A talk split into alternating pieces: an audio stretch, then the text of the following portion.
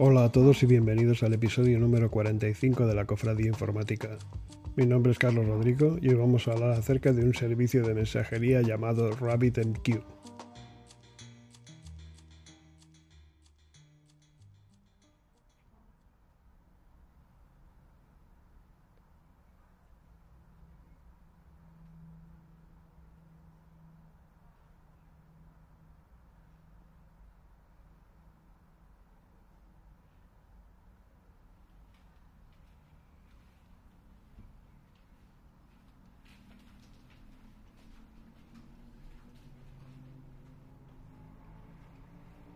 RabbitMQ es un broker o agente de mensajes.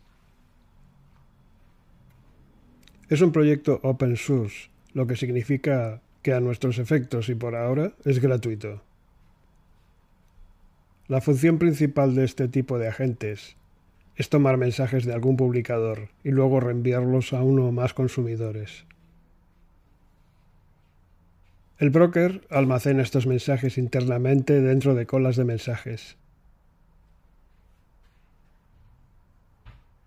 El contenido más habitual de los mensajes suele ser objetos JSON, que representan entidades como clientes, pedidos, órdenes de trabajo, etc.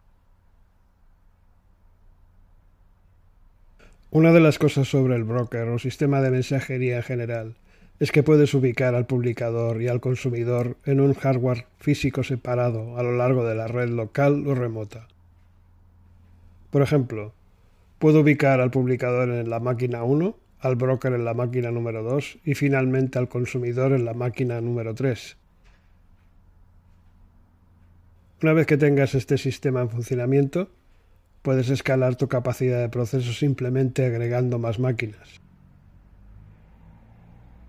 Para abreviar, hay tres componentes en un sistema de mensajería.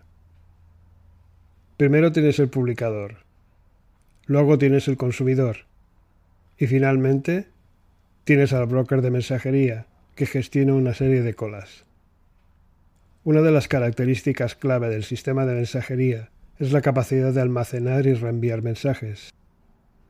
Lo que quiero decir con eso es que a veces el publicador puede enviar mensajes a una cola, pero no hay consumidores disponibles para consumir esos mensajes. Por lo tanto, es responsabilidad del broker de mensajería almacenar esos mensajes dentro de sus colas. Imagina que tienes un publicador pero no tienes un consumidor.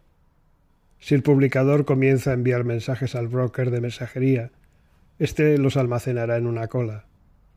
Entonces, si envío el mensaje 1, el mensaje 2, el mensaje 3 y el mensaje 4, si el publicador deja de funcionar, esos mensajes persistirán dentro del broker de mensajes hasta que los consumidores estén disponibles para consumir esos mensajes.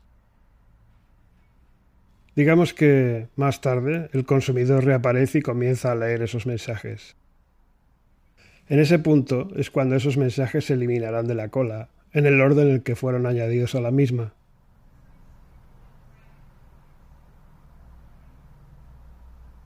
Entrega garantizada. Otra característica del sistema o broker de mensajería es la entrega garantizada de mensajes.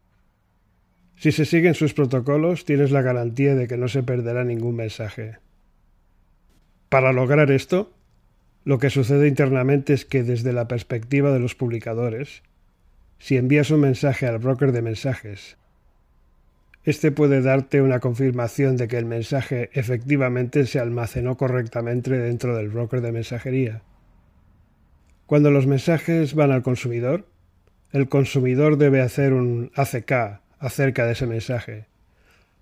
ACK es el acrónimo de Acknowledge y significa algo así como acuse de recibo. Una vez se reconoció que el mensaje se procesó con éxito, y solo en ese momento el mensaje se eliminará de la cola. Y así es como el sistema de mensajería puede proveer un sistema confiable de entrega de mensajes.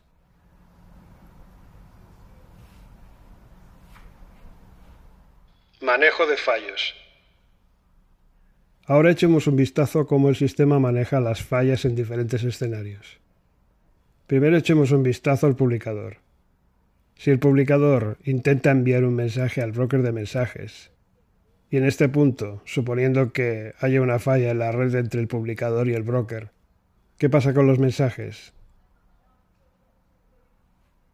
Si en algún momento el mensaje se pudo almacenar en la cola, es posible que no se reciba una confirmación. Digamos que no recibió la confirmación de que el mensaje estaba almacenado ya en la cola. Esto significa que el mensaje se entregó realmente, pero el publicador no sabe que se entregó. Por lo tanto, depende del publicador almacenar esos mensajes y enviarlos al broker de mensajes en otro momento. Así que intentaré enviar el mensaje número uno nuevamente. Eso significa que en realidad puedo tener mensajes duplicados, lo que significa que la aplicación debe ser capaz de manejar mensajes duplicados. El segundo escenario es que cuando el consumidor consume los mensajes y los mensajes se almacenan dentro de la cola hasta que el consumidor pueda aceptar esos mensajes. Normalmente solo debes hacer el ACK después de procesar con éxito esos mensajes. Por lo tanto, se supone que el consumidor debe enviar un ACK de vuelta al broker de mensajes y una vez que los actores lo reciban, eliminarán esos mensajes de la cola. Ahora supongamos que el consumidor recibió el mensaje, pero el ACK falló, por alguna razón. Eso significa que el mensaje 1 fue procesado, por lo que, dado que no recuperamos el ACK, el mensaje aún está dentro de la cola. Reenvío de mensajes o message redelivery. Entonces, más adelante digamos que hay otro mensaje, ya que el consumidor anterior cayó por alguna razón, y otro consumidor cobra vida y seguidamente comienza a desencolar mensajes. Eso significa que volverá a recibir el mensaje número uno, y si obtiene el ACK sobre ese mensaje, dicho mensaje puede eliminarse de la cola. Por lo tanto, existe la posibilidad de que se procesen mensajes duplicados, y eso se conoce como reenvío. Dentro del mensaje, en realidad, hay un flag o indicador que está configurado para que el consumidor sepa que este mensaje fue reenviado.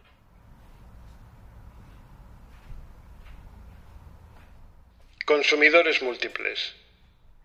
Otra gran característica de cualquier sistema de mensajería es la capacidad de agregar múltiples consumidores a una cola.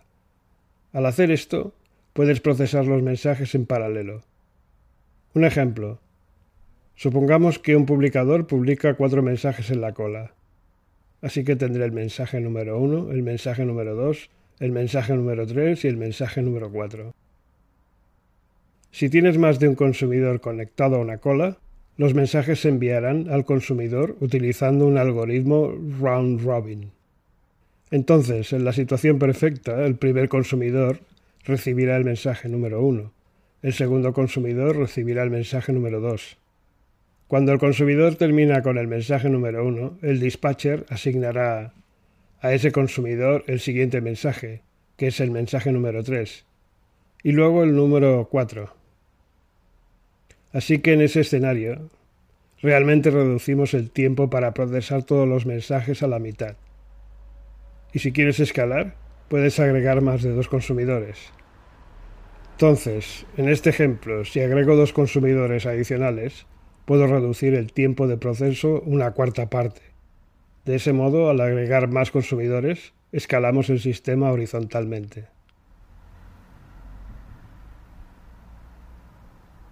Intercambios exchanges. Hasta ahora hemos estado tratando solo con el publicador, el consumidor y las colas. Pero en RabbitMQ en realidad hay otro componente en el sistema de mensajería y ese es el intercambio o exchange. Anteriormente he dicho que el publicador enviaba un mensaje a una cola. Pero en RabbitMQ el publicador en realidad siempre envía un mensaje a un intercambio o exchange. Y luego la cola se enlaza a ese intercambio. Por lo tanto, hay algunos enlaces que hay que declarar Y así es como van los mensajes del editor al consumidor. O sea, el publicador publica el mensaje en un exchange y la cola está vinculada a un exchange para recibir esos mensajes. Y luego, a partir de ahí, el consumidor consume el mensaje de la cola. El protocolo AMQP. RabbitMQ implementa un protocolo llamado AMQP. AMQP significa Advanced Message Queuing Protocol o protocolo de cola de mensajería avanzada en español. Este protocolo es diferente al JMS tradicional, que significa Java Messaging Service, el cual solo define los tres elementos que vimos antes, el editor, la cola y el consumidor. Con el AMQP en realidad eh, se introdujo un nuevo componente, el intercambio.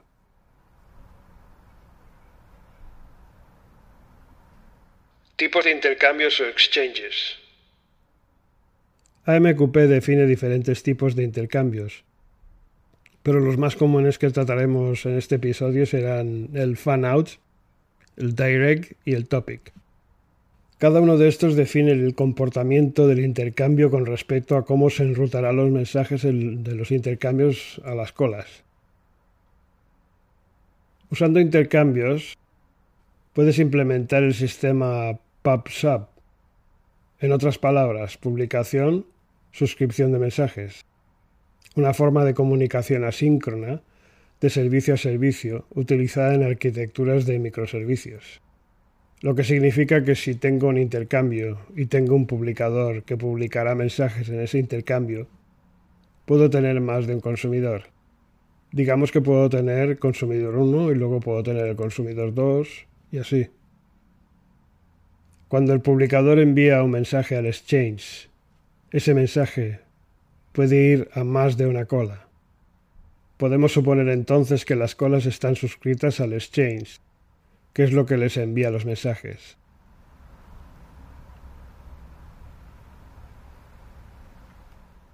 Fan out exchange. El primer tipo de intercambio del que vamos a hablar es el fan out. Fan out eh, significa dispersar en español. En el intercambio fan out, todos los mensajes irán a todas las colas. Así de sencillo. Así pues, cuando un publicador publique un mensaje en un exchange, esos mensajes se enviarán a cada cola que esté vinculada a ese exchange. Direct Exchange. A continuación vamos a hablar sobre el intercambio directo Direct Exchange. Como dijimos antes, un publicador publica en un intercambio y el consumidor consume el mensaje desde una cola. Para que el sistema funcione, la cola debe estar escuchando el intercambio. La forma en que se hace esto es vinculando la cola al intercambio o exchange. Cuando vinculas la cola a un intercambio, debes especificar una clave de vinculación o binding key. Esa binding key es algo así como una especie de filtro. Será utilizada por el intercambio para determinar si los mensajes deben ir a una determinada cola.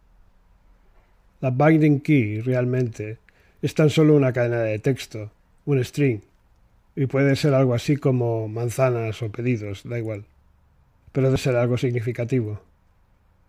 Cuando el publicador envía un mensaje al intercambio, tiene que especificar la clave de enrutamiento o routing key la clave de enrutamiento routing key también es una cadena de texto o string. La forma en que el intercambio exchange utiliza la clave de enrutamiento es comparándola con la clave de enlace para determinar si envía el mensaje a la cola. En resumen, podemos usar los bindings o enlaces para filtrar los mensajes que provienen del publicador, y la forma en que lo hacemos es básicamente usando la clave de enrutamiento o routing key. En el intercambio directo, la única forma en que los mensajes llegan a una cola es que esta clave de enrutamiento routing key debe ser igual a la clave de enlace o binding key. Y así es como funciona el intercambio directo.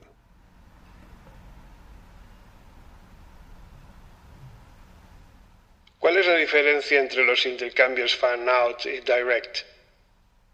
En un intercambio fan-out siempre entregamos mensajes a las colas enlazadas independientemente de los bindings o enlaces. En un direct eh, exchange o intercambio directo, solo se entregan mensajes a las colas de enlace cuando la clave de enrutamiento coincide con los enlaces o bindings. Así que en un intercambio fan-out puedes especificar un enlace o binding, pero nunca se usará. Del mismo modo, la clave de enrutamiento routing key se puede especificar también, pero nunca se utilizará en un intercambio fan-out. Porque, de nuevo, en un intercambio fan-out, todos los mensajes serán entregados a todas las colas que estén vinculadas, independientemente de la clave de enrutamiento o routing key, o de la clave de enlace o binding key. Pero un intercambio directo utiliza la clave de enrutamiento o routing key y solo reenvía a las colas si esa clave de enrutamiento coincide con la clave de enlace o binding key.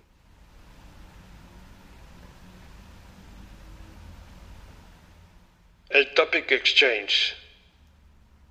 Si quieres algo intermedio puedes usar un Topic Exchange. Con él puedes tener más libertad para especificar las claves de enlace o binding keys. Puedes usar caracteres comodín para especificar un patrón para las binding keys.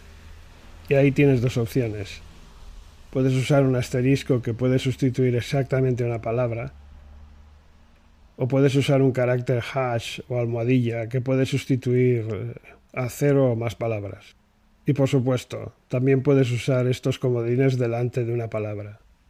Si solo usas una palabra, el intercambio topic se comportará como el intercambio direct.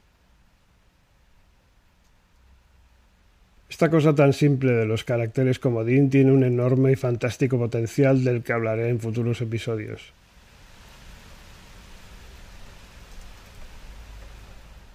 Instalación de RabbitMQ.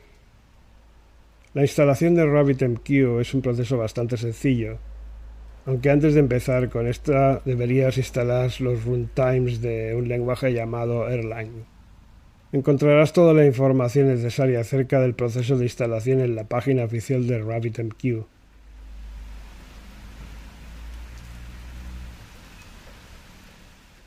La interfaz de usuario de RabbitMQ. RabbitMQ cuenta con una interfaz de usuario basado en web, en el que podrás poner a punto todos los elementos que hemos visto hoy, es decir, las colas y los distintos tipos de intercambios. Este interfaz de usuario puede ser activado o desactivado a voluntad. El instalador de la aplicación instala además unos cuantos comandos de consola muy útiles.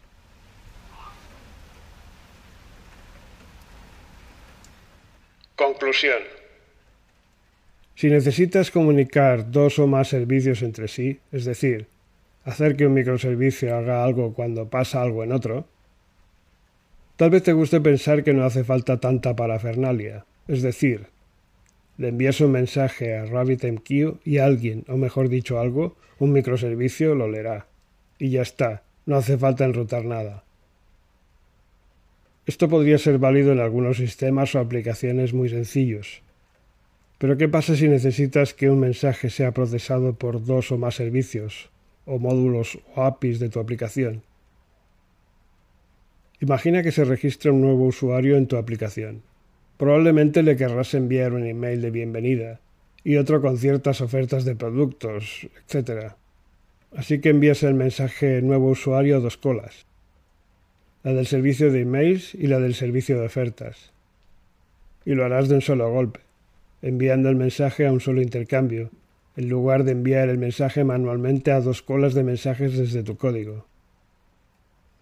Hacerlo así hará que tu código sea mucho más fácil de mantener, créeme.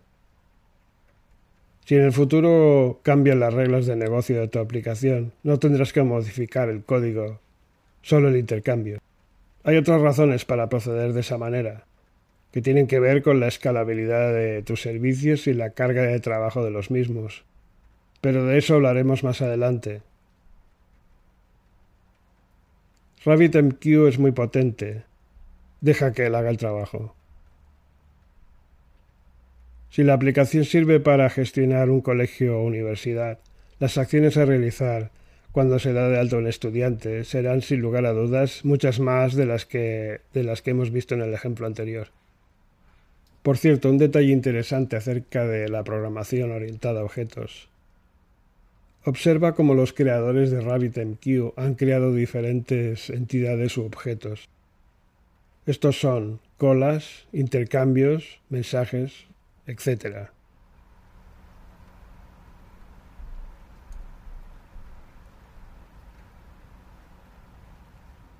Bien, esto ha sido todo por hoy.